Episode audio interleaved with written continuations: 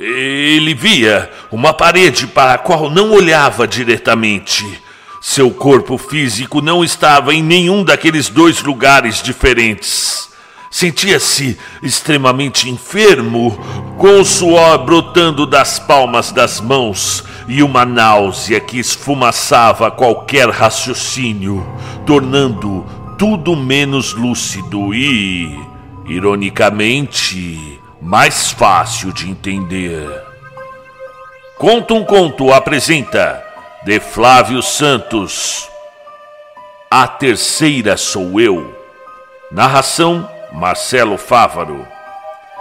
As enfermeiras estão em greve, respondeu uma senhora asiática que também aguardava para ser chamada. Eu estou aqui há três dias. Era a única outra pessoa nas cadeiras de plástico naquela noite. Uma grande mosca negra rondava uma das lâmpadas fluorescentes. Seu zumbido enchia a sala quase vazia. Fora chamado pelo recepcionista cerca de 15 minutos mais tarde. A japonesa ainda sorria quando ele atravessou as portas de vai-vem que levavam ao corredor. Sentiu a elevação do piso assim que adentrou o lugar. Figuras estáticas haviam sido parcialmente tragadas pelo chão. Nas paredes, desenhos de bandeiras e cães raivosos se mexiam, tremulando e mordendo em movimentos surdos. Haviam cadeiras por toda a extensão do corredor, nenhuma estava vazia. Caminhou lentamente sobre as elevações do chão, driblando os braços que jaziam esticados para o alto em posições grotescas. Eram pessoas semi-enterradas no piso sólido, mandíbulas tortas em gritos congelados olhos brancos arregalados, fitando o vazio do teto. Pensou que talvez, se visto de longe o suficiente, aquele cenário remetesse a algum culto religioso. Ninguém nas cadeiras parecia dar atenção. O silêncio era imaculado. Não dê atenção, alguém sussurrou de uma das cadeiras. Ah, apenas espere a sua vez e tente não despertar ninguém. Antes que pudesse se virar, sentiu os dedos ao redor de sua perna. Uma lufada gelada carregou sua sombra para longe. Um grito sufocado queimou-lhe o estômago. Abaixo de si, uma das figuras mexia-se lentamente. Os olhos brancos que há pouco fitavam o teto, atravessaram seu rosto como navalhas cegas.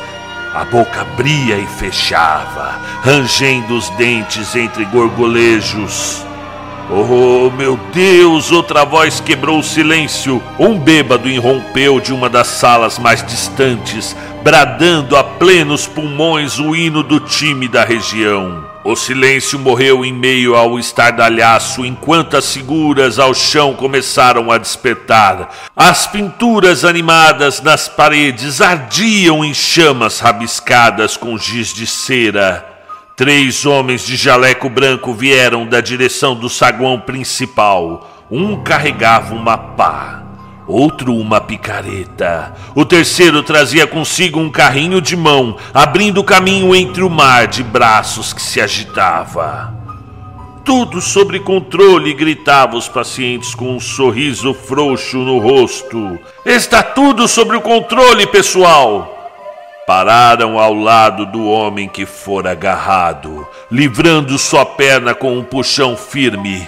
Ele cambaleou para o lado e os observou atônito enquanto quebravam o piso, piscando os olhos a cada batida da picareta.